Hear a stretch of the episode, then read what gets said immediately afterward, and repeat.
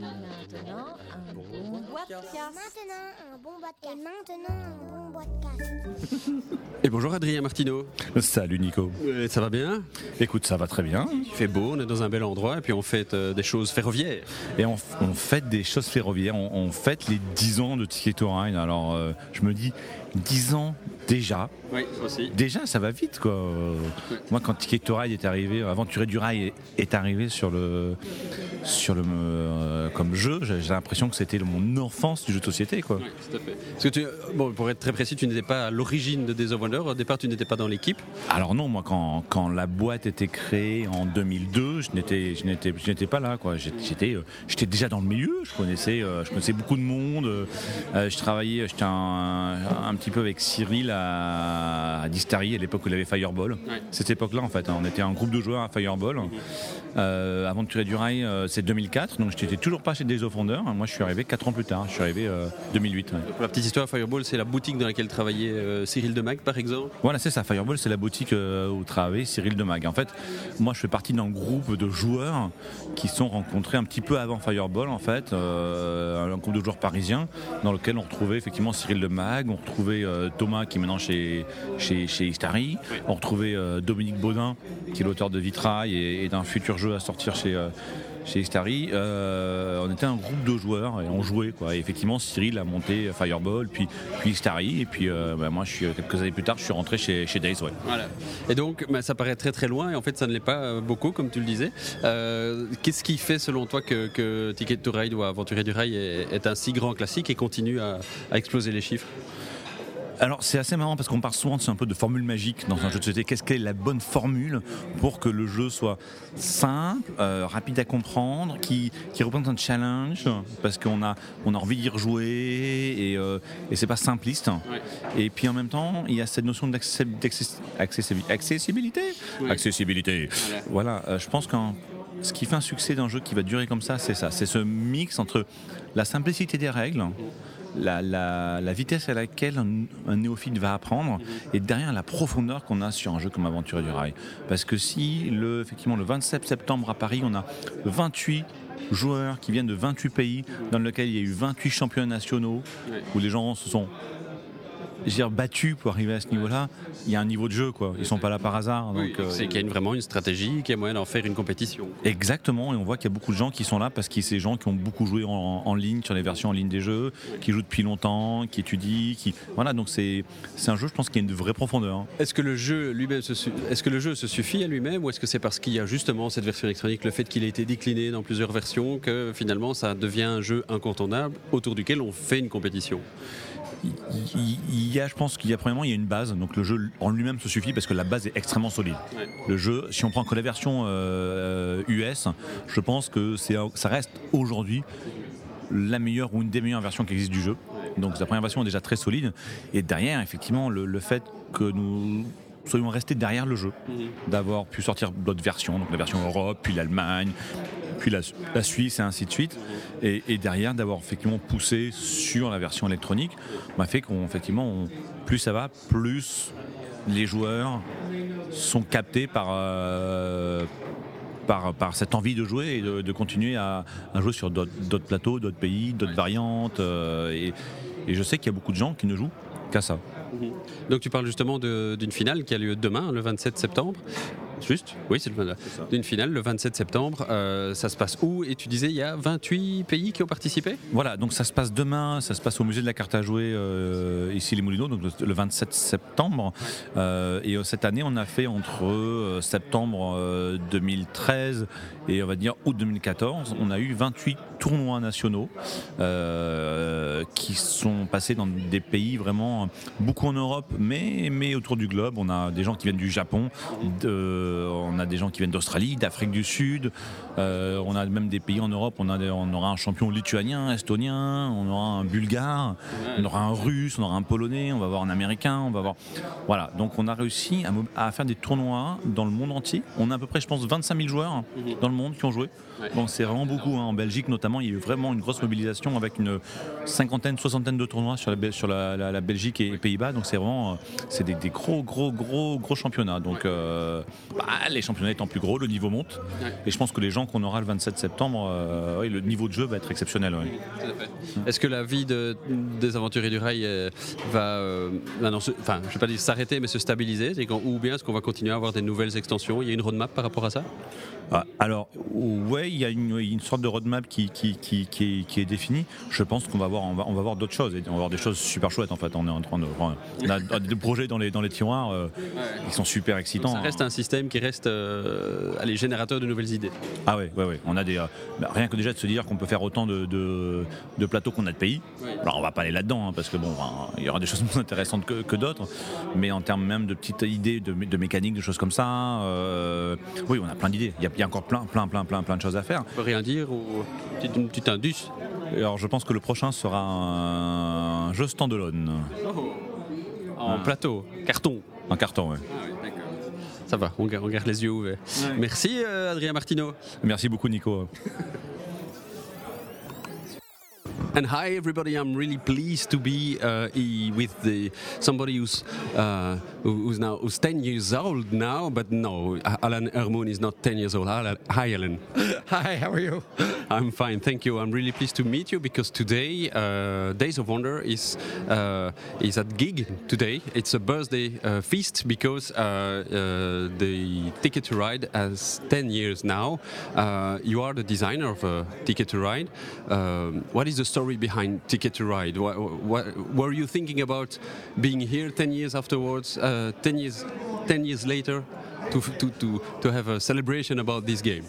Oh, I, I, don't think any designer thinks about the future very much. Um, when I designed Ticket to Ride, I was thinking about whether I had to go get a job or whether I could still be just a full time game designer. So it was kind of a turning point in my life where lots of things were in. Uh, I had reached the point where I, I tried to be an independent designer for several years and I had run out of money. Um, so if Ticket to Ride was not a success, I would have been back doing a regular job. And people always ask me, well, did you know it would be a success? And I say, you know, if I had known that, I would have done it 20 years earlier, obviously. Yeah, indeed. So now, uh, at that time, 10 years ago, you were uh, independent designer yet? Yeah, I had um, I had worked at uh, Ravensburger FX Schmidt for about four years, um, and I had left um, in 2001 or 2002. So I had been independent for a couple of years. Um, and when in 2003 I took the prototype to, to show Days of Wonder. Okay. And Days of Wonder was the first publisher you met? Um, no, actually, the story is that, um, that I had uh, multiple copies of the prototype. Um, one went to a company in the U.S. and one went to a company in Germany. Um, I didn't hear anything for that, from them for a few weeks, so I went to the game convention in Baltimore, WBC, um, and that's where I met Mark and Eric and showed them the prototype. And really, Eric bought the game in about a week. So a week later, yeah. Okay, nice idea. And you were working with uh, Ravensburger at the time, so they, they didn't want uh, your pro your prototype. No, I had, I had left Ravensburger a couple of years before. Okay. Um, you did not you did not pro propose the prototype to them. I didn't. Um, uh, Ravensburger is is is a big company, and they have uh, a lot more strict rules about um, contracts and things. Um, so no, I sent I, I, I really sent the game to the companies that I felt um, most comfortable with. Um, you know, I'm friends with lots of people. One of the things that happened for me is when I went to Essen in 1990 for the first time, we were all the people were new, and I met all these people. And then 20 years later, or 10 years later, all of those people have good jobs at, at companies. So we've all sort of advanced, and and so that's what they, you know, in life you call networking. So that then we could help each other more so I was more likely to show games to the people I was friends with. Yeah, indeed. But it was the beginning of Days of Wonder 10 years ago. Uh, Ticket to Ride was was really their first big success. Uh, so what, what why uh, why did you go to them instead of other? Because it was a really starting company. Yeah, I mean, well, it, it's always that's an interesting point. But yeah, I hadn't planned to meet them at WBC, but they were there. I think I had only met Eric Altamont one or two other times, but we sat and played the game, and they were very enthusiastic. And and I mean, it's it's it's a you know, it's just the luck of life. I mean, yes, I could have given it to them, and it wasn't a success, and then maybe I have the regret that I didn't sell it to somebody else like Hans zum Glück, or but I, I, at that point it was just for as a game designer. Usually you're happy to sell the game to anybody, and you don't you don't feel like you can be that selective. So, but it just I had a good feeling about them, and uh, you know, I mean, it, it could have turned out completely different. So That, that's what I was about to ask. It's, it's a question of feeling the, afterwards. Yeah, a little bit. I think um, you know some companies you they they see so many games and they- spend so much time looking at prototypes. They're not very enthusiastic about any of them, you know. And they, um, especially when you deal with somebody, the bigger companies like Hasbro and Mattel, you're just you know you're just a piece of meat. We call it in, in English. But I think that Eric and, and Mark were so enthusiastic and just you know and just and, and when I talked to them a little bit about you know what their intentions were and their plans, and I just really believed in them as a you know as a company. So. So that's the story of the signature of the prototype, and uh, yeah, then we are 10 years ago. But uh, a, a few before, uh, a few time before, what is the story of this prototype? Why did you create this ticket to ride? Yeah, I mean the, the story is that um, I had played a railroad. I, a lot of my games start design start as railroad games, just because I'm fascinated by railroads. So I'd played a much more complicated the gamer's game about railroads the night before, which hadn't worked well at all. So I was the next morning I was out for my walk. I usually went for a walk down by the ocean where I lived in Massachusetts, and I was thinking about that game, about you know how to change it or make it better, and then all of a sudden just the ticket to ride was in my head. Um, and I can't tell you how I went from one to the other because it's that you know that um, the aha factor or something I think Aristotle called it. Um, The wow effect. Whoa effect, yeah, and and so uh, as I walked along the uh, the coast there, I was playing the game in my head, and I couldn't wait to get home to make the prototype, and and really that that prototype was probably ninety percent of the published game. It didn't change very much, um, so that was really exciting, and that's that's really unusual. I mean, I have lots of game ideas, and I I play them in my head, but usually when you get home and make the prototype, they're not so good. But you you were already fascinated by path and way to go from an, one place to another with Elfenland, for example. No, absolutely. I mean, people people have said that you know a lot of my games are about transportation, and and I think that's I, I love geography. I love trains. Um, I like travel, so it's it's not too surprising, I guess, that you know, my games are all involved in that. So you still live in Massachusetts? Um, no, um, we we moved to um, New York State. We live near Syracuse, which is a I, which is a This is Nadia Le Clé, which is the marketing, marketing manager of Asmodee Benelux. Oh, nice to meet you. no, um, um, we moved to uh, Syracuse, New York, because my wife went to law school, um, and we had planned to go back to Massachusetts, but we love living in Syracuse. It's um, very stress-free, um, no no no traffic, um, and it's really nice. So. And back in, 10 years ago, uh, what was the status of the board game in your region, or what, what, what was your feeling about the, the board game? What was the market, or was it, was it was it easy to find board games, or Well, I mean, it was starting to grow because of the internet. I, th- I would say in the late 90s um, was probably the first time I was ever on the internet. Um, and from there, it kind of did a slow build and then, you know, much bigger since then. So so now, I mean, it's so much more accessible to, to go to Amazon or, or just Board Game Geek or whatever. I just met the guy from uh, Tic Tac. Um, and, you know, this gives people so much more access to board games. Um, it means access to board games? But now, when when it's question of buying or finding board games in New, in New York City or Syracuse, is it easy now, or uh, is it still a, a niche player? No, it's very easy now. I mean, you can order any game through Amazon, but also all of the online retailers. There's so many, and it's and it's really easy to get something from Germany and, and England too, and other countries. So So it means from the, the, the market point of view, you're more uh, learning about board games uh, through the net and ordering them through the net. There, are the, it, there is no need to go through a spec- specialized shop uh, in the corner of your of your of your street. Well, I mean, no, I mean, I think people still try to support their local stores. We have um, we have a really great game store in our in our mall, um, but but it's just if you can't find the real specialty games. The the the issue now is more get about getting the games from Asia. So some of the Japanese and Korean games are still a little bit difficult, but anything from Europe is really easy now. Yeah, and and and we just, I mean, there are people who go to Essen every year, and, and their sole purpose is to buy as many of the new games as possible. So they take whatever the clothes they take, sometimes they mail them back, or and they fill up two or three suitcases with games and bring those back. Indeed. Uh, so uh, now we are 10 years later. We've seen uh, adapted or modified to every country of Europe and, and uh, in the world, actually. Uh, what, what is the, the. Were you involved in the design of each of those maps? Um, I, yeah, all of the maps are mine except that the Days of Wonder had a contest.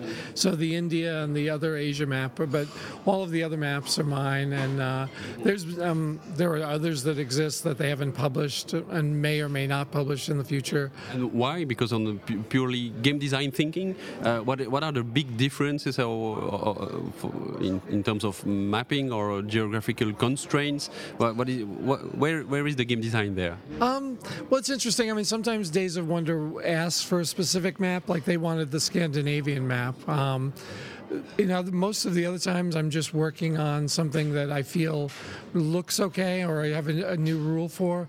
But the third map was Japan, which which I did um, mostly because we were going to sell a Japanese version. But then in the end, um, the Japanese company Bandai um, just decided to do the American version in a different box. So the Japanese map was really, I think, the third map I ever did, um, and it's it's a little different. It has um, so the difference is mostly that Tokyo and Osaka are a separate little map within the game. So you would build a route to to Tokyo on the major map, and then you could go into the little insert map. Um, and for some reason, I don't think Eric really likes that. Um, but of course, now maybe Stefan at Asmodee will uh, have a different opinion. I don't know. I mean, it's okay with me. I I don't mind, but um, but I but people know about that map because a lot of people played the prototype, and that was also the map that the monsters were on. So I had um, Godzilla and Rodan, were, which was the inspiration for the Alvin and Dexter little monster expansion. But I liked the way it worked on the Japan map uh, a lot. So. So, what, what's what's in what's in, what's in the planning now for Ticket Ride? Because yeah, it's now a big classical board game. You know that uh, every every everywhere in Europe, when you are speaking about classic board games, it's Carcassonne, Ticket Ride, and Catan. So it means that it may not be it, it can't be finished. So uh, so now what's what's on the roadmap? Um, I mean, it's it's it's really great because as a designer, you know, before I would design a game and wonder if it would sell 2,000 or 3,000 copies, and now every time I work on one, I know it has a minimum sales potential, and it's it's really rewarding to, to work on that. Um, but I think that um, the the biggest compliment I've seen in reviews is where people say it's the new Monopoly, and and while the gamers today don't like Monopoly, to me that just like I just so it's uh, and that's a, and I think we will do you know one expansion every year, and we don't want. I think Carcassonne did did a lot had a different strategy where they did lots of car, uh, expansions. I think we'll do one a year at most, and just continue. Um, I don't know. You know, Days of Wonder is very secretive about they want what they want people to say. So, but I, the next maps are done already, which for next year, and the one after that is really done in my head. I mean, it takes a little bit, um, but there's an and then there's another maybe a children's game. I don't know if they're- they're really interested, but I've been thinking about a children's game, um, and that's that's it's tough. I mean, children's games are really hard actually because they're so simple that it's it's I have to sort of give up what I like about the game and design it, you know, with somebody else in mind, um, and maybe change it more than I would want to, so that it wouldn't be as recognizable as Ticket to Ride. But in in effect, it's just the name and some of the real basic concepts. But I would be excited about that. Just and when you see the demonstration game upstairs with the big pieces, I envisioned in the children's game something like that with with really beautiful big pieces. Yeah. So it means that you're fully dedicated to the expansion or the development of Ticket to Ride still 10 years ago, or uh, do you have other projects in parallel? No, I, I'm always working on other games. There's just not the urgency that there was. So it's to me, I work on lots of games, and if it's not exactly what I want, it goes up in my library of prototypes, and and I work on something else. But but I have several other games that are going. The out of the bo- um, out of the box 10 days series has continued for a long time, and I, we do expansions for that once in a while. Airlines Europe has done fairly well for Abacus, um, and I'm thinking about doing expansion for that. Actually, another designer has uh, sent me a prototype, which I think would be a good second game in that series. So um, he wants me to work with him on that. Um, so it's fun. I mean, I, I usually enjoy working with other people, friends. Sometimes it works, sometimes it doesn't. Depends on the personality and just. Um, but uh, yeah, so I, I. But I'm also enjoying my life. I mean, that's the main thing. I'm 62 years old, so I want to, you know, I- my wife is taking a couple years off from work as a lawyer, and we're traveling a lot, and so that's that's our real focus this year, and maybe half of next year, and then she wants to go back to work, um, maybe at the end of next year. So I'll go back to work a little bit too, but. I like to play. I like to play poker, so I, I spend a lot of time at casinos playing poker.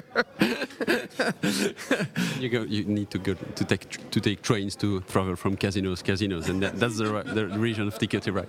Thank you very much, Alan Raymond. It was a real pleasure to meet you, and uh, see you in ten years. Thanks a lot.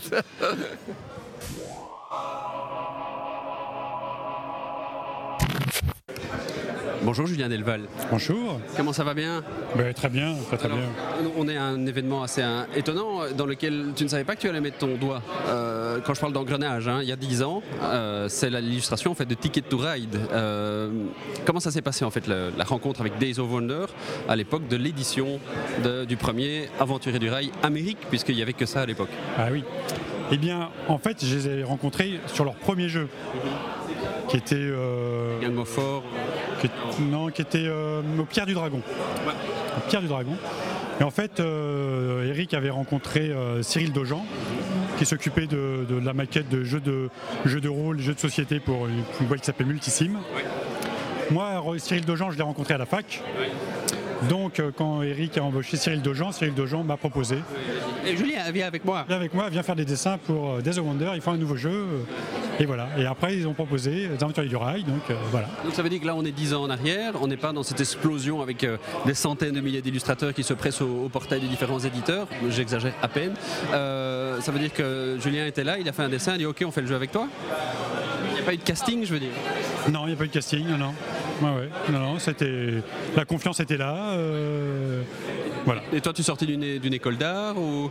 Moi, j'ai fait une école d'art, mais ça ne change pas grand-chose euh, à l'histoire. euh. C'est vrai, il faut juste savoir dessiner? J'ai beaucoup appris en fait euh, en travaillant pour Multisim à l'époque. J'étais déjà en- j'étais étudiant, j'ai travaillé pour Multisim et j'ai fait des jeux de rôle, des couvertures de livres, des jeux de société. Et là j'avais déjà un bagage con- conséquent pour pouvoir m'attaquer à d'autres choses. Mais tu n'avais jamais fait de jeu de société à l'époque?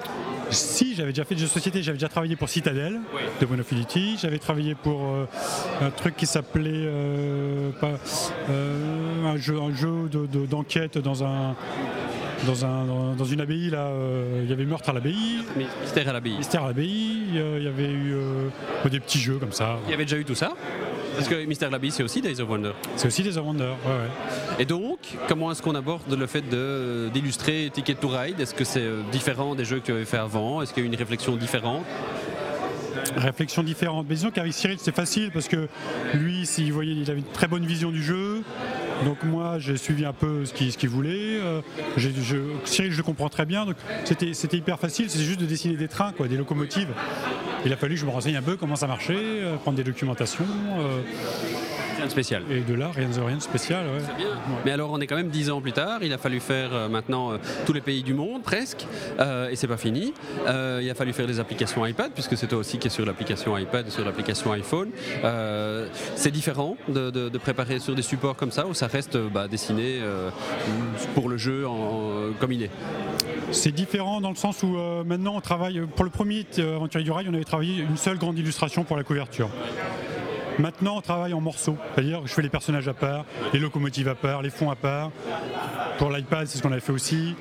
Comme ça, après Cyril peut tout remonter, déplacer, s'amuser avec, mettre des effets. euh, voilà. Cyril Logeant, c'est lui qui s'est toujours occupé de- du développement de ce jeu-là? Oui, de tous les jeux des Wonder. Il s'est occupé de tous les graphismes de Days of Wonder.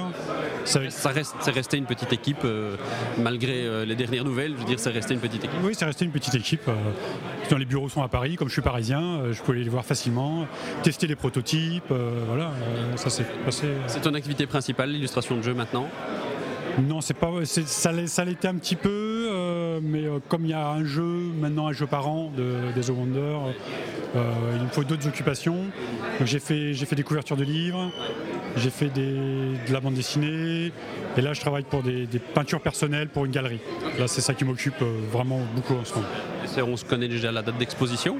J'espère euh, soit, soit été 2015, soit automne 2015. Et la galerie est à Paris? La galerie est à Paris, c'est la galerie Maguen. Voilà. On pourra en parler à ce moment-là. Pardon? On pourra en parler à ce À ce moment-là. moment-là, il faudra en parler, eh oui, absolument. Merci Julien Delval. De rien, merci à vous. À bientôt. À bientôt.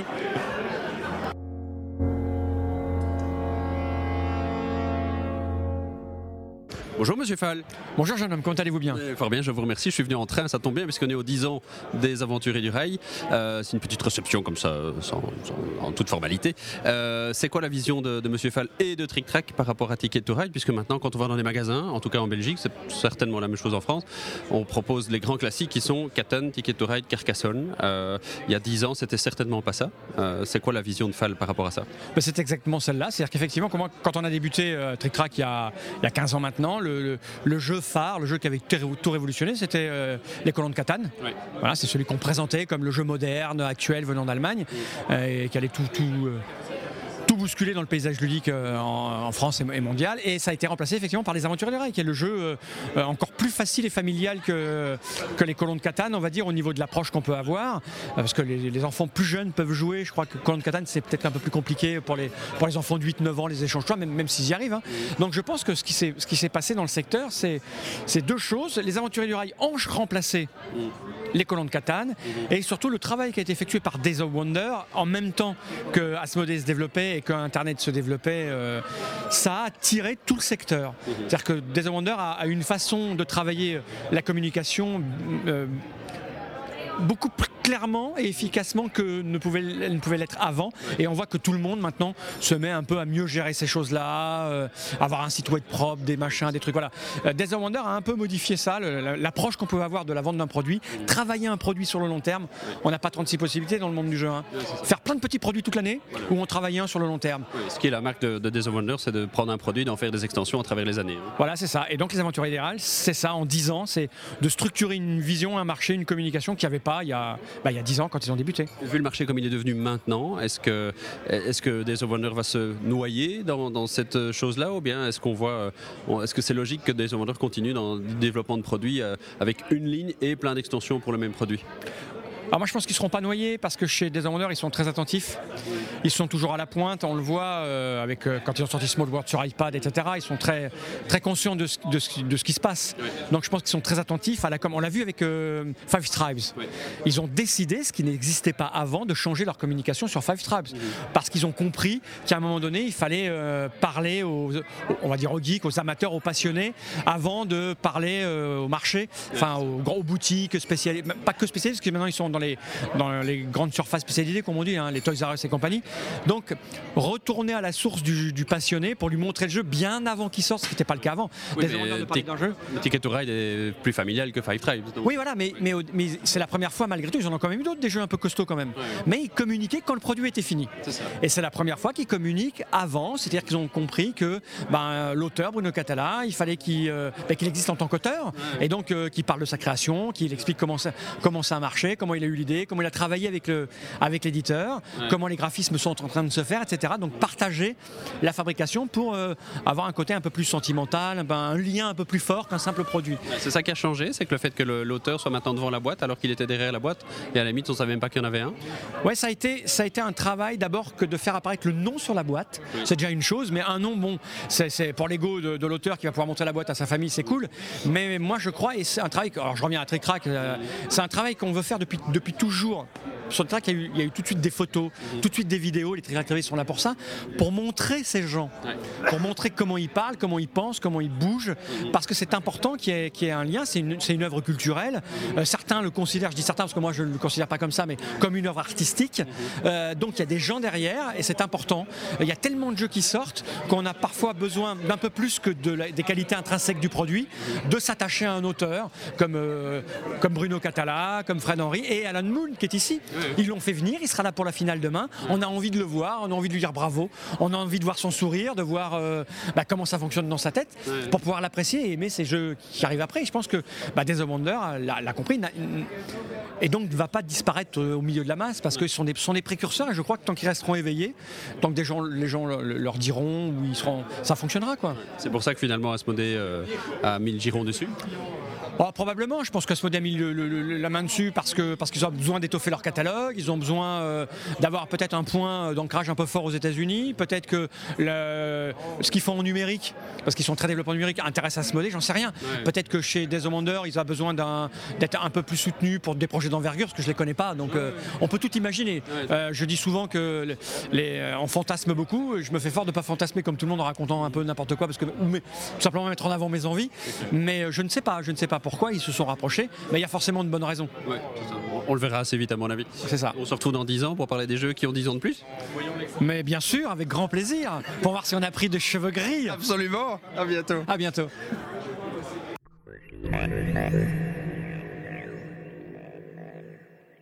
Et bonjour Yann Corneau. Bonjour. Alors Yann, tu es euh, Chief Technical Officer chez Days of Wonder, euh, mais tu n'es pas que ça. En fait, tu es, euh, en fait, ça veut dire surtout que tu es responsable de tout ce qui est développement technique. Tu le disais tout à l'heure, tout ce qui est relié à une prise de courant chez Days of Wonder. Oui, grosso modo, tout ce, c'est ça, tout ce qui tourne avec de l'électricité, ça me concerne à peu près directement. Quoi. Alors ça veut dire quoi justement? Puisqu'on a l'impression que Days of Wonder est quand même un éditeur de jeux de société en carton, mais en fait à l'époque vous étiez à la sortie de l'iPad par exemple, vous étiez en fait un, un des premiers à avoir, enfin, c'est- vous étiez le premier à avoir sorti euh, un portage de jeux de société sous forme digitale, c'est-à-dire c'était Small World. Mais j'imagine que tu t'occupais déjà d'autres choses au niveau électronique chez, chez Days. Alors en fait, oui, euh, au- au-delà de, toute la partie internet, euh, site internet, qu'on a, dès, le début dans, le début dans le projet des vendeurs, il y avait l'idée qu'il fallait qu'on utilise le plus possible les, outils informatiques, en particulier internet. Et le web pour euh, diffuser euh, déjà euh, les règles, euh, les règles du jeu, parce que l'apprentissage des règles reste le problème endémique des, des jeux de société. hein. Parce qu'il y avait une époque en plus où on avait dans la boîte on avait un code, on avait même un CD-ROM avec des vidéos. début, depuis le début, en fait, dès le premier jeu, il y avait un code dans la boîte qui permettait de s'enregistrer sur le web. Donc ça, déjà, ça nous permettait de maintenir le contact avec nos, nos joueurs. Et, euh, et ensuite, le- très très vite, ce qu'on a fait, c'est des jeux en ligne. Donc, qui étaient au départ que des jeux sur, euh, sur navigateur internet, mais qui permettaient aux gens de jouer entre eux. Et donc la partie euh, multijoueur, la partie jeu en ligne, euh, on a fait ça dès le début de l'entreprise. Alors on n'était que deux développeurs pour le, pour le faire, quoi. Mais on a eu cette, cette idée-là dans notre stratégie dès le début. Et ensuite, ça s'est développé. Et effectivement, le tournant, ça a été l'arrivée de l'iPad. Puisque pour la première fois, on avait une plateforme qui, qui pouvait vraiment, ou sur laquelle on pouvait vraiment faire du jeu, euh, numérique, du jeu de plateau euh, sur un, un espèce de plateau virtuel. Et avec Small World, effectivement, on a été impliqué. Alors ça, c'est là aussi l'avantage du fait d'être une boîte américaine euh, située dans la Silicon Valley et qu'on avait déjà, de par notre expérience passée, des, des liens assez étroits avec Apple. On a pu donc euh, développer euh, la chose avec eux de façon à ce que ce soit disponible le jour de la sortie de l'iPad. Donc ça c'est passé mais à travers ces, ces contacts-là, puisque l'iPad n'était même pas encore sur le marché, et que vous développiez déjà dessus. Voilà, on a eu accès à des, des prototypes, on avait les, les toolkits, etc. Donc ça, ça nous a beaucoup aidé, évidemment. L'histoire de Days of Wonder, c'est que c'est une société américaine à la base. Alors à la base, c'est une société de droit américain, mais euh, qui a été fondée par euh, donc euh, un, un Américain, un Franco-Américain et euh, un Français qui est moi-même quoi. c'est ça. C'était vraiment à la base. Voilà, mais en fait, ça- l'équipe, euh, on avait déjà travaillé ensemble dans plusieurs autres entreprises avant. Est-ce qu'on était des, des vieux, euh, des vieux vétérans de la Silicon Valley, je dirais, mais simplement on en avait marre de la high tech. Euh, on était des vieux, des vieux gamers et on avait euh, vraiment envie de, de changer de- de- d'activité et d'essayer de voir si ce qu'on avait appris dans le milieu de la high tech, ça pouvait en partie se transposer dans le milieu euh, des jeux de plateau. C'est-à-dire avoir une approche très globale du marché plutôt que d'approche nationale, euh, beaucoup utilisée, comme j'ai dit, tout ce qui était high-tech. Euh, Pourquoi partir dans le jeu de société euh, alors qu'un pourquoi pas dans un autre secteur?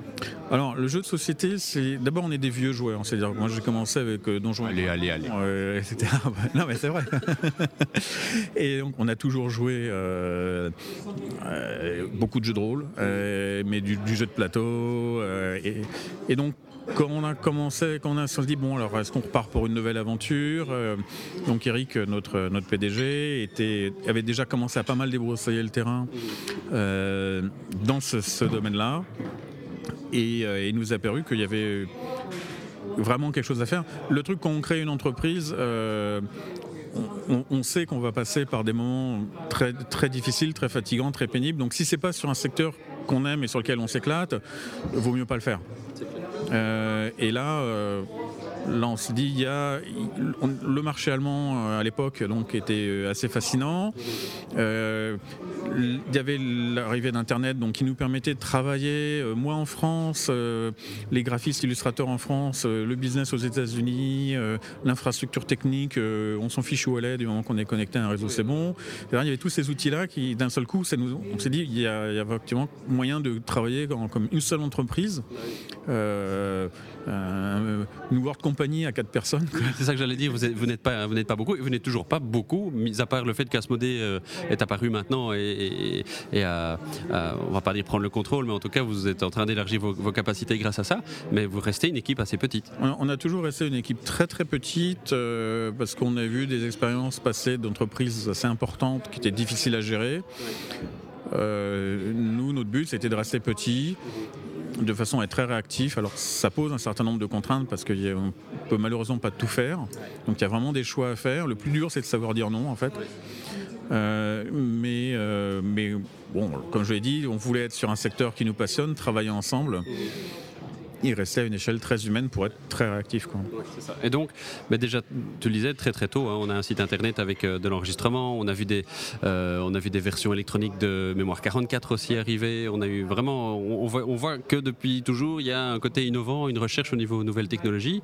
Et puis l'iPad arrive et c'est un peu, un peu la révolution pour vous aussi, même si c'était un terme de Steve Jobs à l'époque. Euh, Small World démarre et c'est un succès direct. Oui, oui. Alors, c'est vrai que. Même des la vaisselle qui en tombe tellement. Ouais,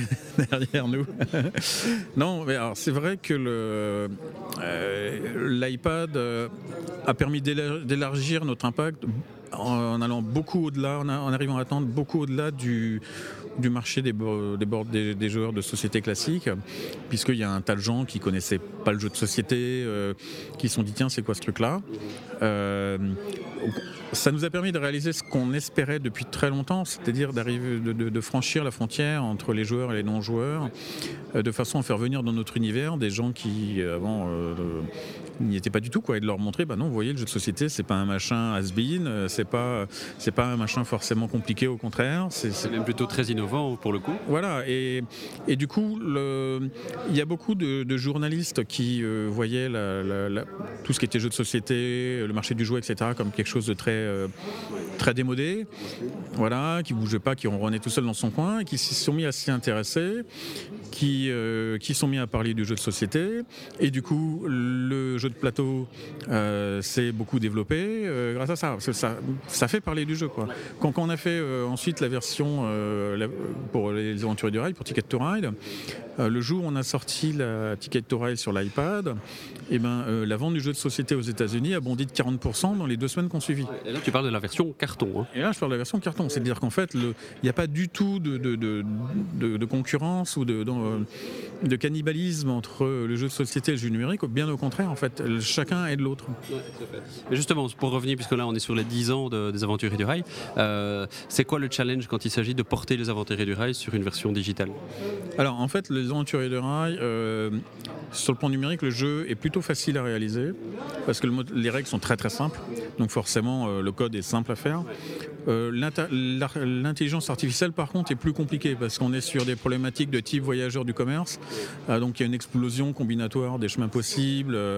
Et donc, euh, forcément, euh, les joueurs humains, les bons joueurs humains battent largement l'IA euh, malgré tous nos efforts, je dirais. mais bon, mais par contre, pour le, le joueur débutant, Euh, L'IA est largement suffisante, euh, même des gens qui se plaignent qu'elle est trop bonne, euh, pour apprendre le jeu et comprendre les mécanismes et, euh, et encore une fois participer à l'évangélisation, si je puis dire, du, du- du jeu de société auprès du, du grand public. Ouais, tout à fait. Justement, donc le- dans le cadre d'un développement comme celui-là, ça reste de toute façon l'intelligence artificielle sur laquelle il faut, il faut avoir un budget conséquent. Alors en oui, non, je dirais que le... Il y, a, plusieurs facteurs hein, sur un jeu comme Ticket to Ride, si on veut que ça marche. Il y a, le facteur du jeu solo, donc euh, contre l'IA, qui est, qui est important parce que c'est quand même les trois quarts des parties jouées sur Ticket to Ride sont jouées en solo. hein. Mais euh, il ne faut pas négliger non plus l'aspect euh, multijoueur. Donc même si c'est que 25% des, parties, parce qu'en fait l'aspect multijoueur, c'est celui-là qui va contribuer à la diffusion du jeu. C'est là que vous allez avoir l'aspect euh, viral euh, et l'aspect communautaire. C'est-à-dire qu'on a une, une véritable communauté en ligne qui s'est euh, qui s'est bâtie grâce à ça.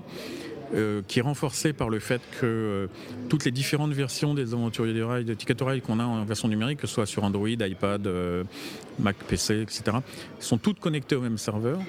C'est-à-dire que tout le monde joue les uns contre les autres sans savoir si l'autre il est en train d'utiliser un iPad ou son PC ou n'importe quoi. Et, du coup, il y a suffisamment de joueurs pour qu'il y ait constamment des parties, euh, disponibles. Y a, sur Ticket to il y a une partie qui démarre toutes les 4 secondes. Donc, euh, et ça, cette histoire de masse critique, c'est hyper important parce que ça permet que la communauté se constitue, que les gens se rencontrent et que le jeu continue à vivre. On sait qu'on va pouvoir jouer n'importe quand. Voilà, et, et- et jouer entre, euh, en- avec ses amis. C'est le- finalement, c'est pas tr- c'est c'est exactement la même chose qu'avec le jeu de plateau normal. quoi. C'est le, le côté social, le côté interaction avec les gens. C'est la, la grande supériorité du, du- du jeu de, du jeu de plateau sur, euh, sur des activités plus classiques, c'est l'interaction qui est autour de la table entre les différents joueurs. Donc il est, il est hyper important qu'on fait un jeu numérique d'arriver à reproduire ça le mieux possible, euh, parce que c'est là qu'est la grande force du jeu de, du jeu de plateau. Et, et sur et sur des- un, pro- un jeu comme Ticket to Ride, ça marche vraiment très bien. Donc le challenge, il est sur l'intelligence artificielle, évidemment, mais aussi beaucoup sur l'ergonomie, sur le fait de rendre le jeu euh, jouable. Voilà, sur l'ergonomie, comment le jeu, le jeu, le- euh, la prise en main la plus facile possible, la plus rapide possible, et surtout comment faire en sorte que l'expérience du jeu en ligne euh, fasse que les gens vont revenir et, et- et continuer à jouer les uns contre les autres. Donc ça passe par un tas de trucs, genre euh, l'aspect compétition par exemple, euh, tout ce qui est succès, tout ce qui est euh, classement, et euh, tout ce qui est le- le- les dis- discussions des gens, des gens en ligne. euh, euh, promotion entre joueurs. On, on a des gens qui se sont rencontrés sur, euh, sur le, le chat de Ticket to Ride et qui se sont mariés. J'allais le dire en par boutade, mais Oui, oui, non, mais c'est- il y en a, il y a, y a moins- on sait qu'il y a au moins deux couples qui se sont faits comme ça. vous allez avoir votre premier enfant et le ticket de tourelle. Alors on a eu ensuite des faire-part de mariage euh, avec des gens qui avaient fait donc des, des, des faire-part de mariage euh, ticket to ride avec les petits trains et qui nous avaient demandé des petits trains pour pouvoir les, les distribuer à leurs invités parce qu'ils s'étaient rencontrés en jouant un ticket to ride en ligne, des machins comme ça quoi. C'est- Il y en a plusieurs. ouais. Oui, ben, mais maintenant, il faut faire les- des couples small world, il faut faire des. hein. Voilà, alors Small World, c'est un peu plus la baston hein, entre les... Donc bon, euh, euh, je sais pas, ouais, ouais, et puis bon, euh, mais les... euh, mais ouais, la, la- la communauté est quelque chose de, auquel on fait vraiment très très attention et cette communauté on l'a construit via le mode multijoueur. Donc je dirais qu'il y a, au- il y a plus de travail dans la partie multijoueur que dans la partie IA, ne serait-ce que parce qu'on est sur des volumes de, de parties qui sont tellement grands qu'il faut qu'on ait une infrastructure derrière qui soit béton. Euh, et on a beaucoup beaucoup investi là-dedans sur Small World par exemple. Euh, on a complètement repensé notre plateforme puisque maintenant on a du jeu asynchrone, synchrone et du jeu avec de la limite dans le temps, euh, ce qu'on appelle la player clock, etc. Et comment ça se passe? Alors, euh, vous, vous êtes une petite équipe, euh, ça veut dire qu'il y a énormément de sous-contractants en dessous? Alors on est une équipe mais carrément minuscule.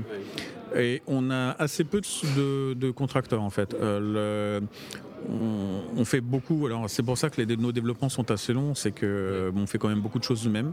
Alors j'ai des gens qui sont très très très bons dans mon équipe aussi et qui ont beaucoup de bouteilles, euh, des gens avec qui je travaille depuis euh, 15 ans, 20 ans, 30 ans parfois, donc ça roule tout seul quoi. Mais on va, on va utiliser des contracteurs pour qu'il y ait par exemple les différentes versions internationales, les, traductions, quoi, Euh, un peu de tests, euh, des choses comme ça, mais le cœur, le cœur du code et tout, c'est nous qui le faisons. Tout le gros de nos développements sont faits en interne. Donc, historiquement, on a Small World comme première application euh, iPad. Euh, on a euh, donc Ticket to Ride, on a les extensions Ticket to Ride, on a aussi les extensions qui sont Small World.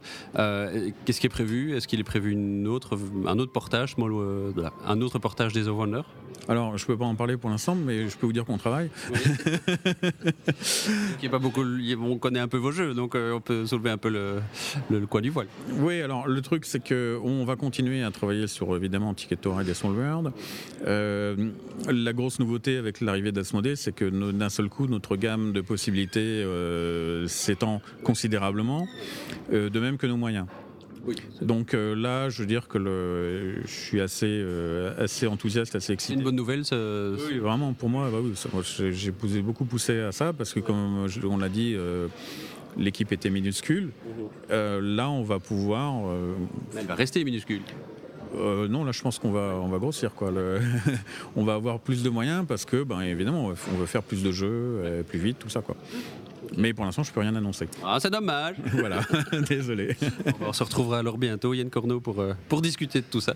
Merci beaucoup, parce que ça, c'est vraiment un aspect qu'on n'avait jamais, jamais couvert. Et euh, je, suis, je suis bien ravi de vous avoir rencontré là-dessus. Merci. Ah, merci beaucoup.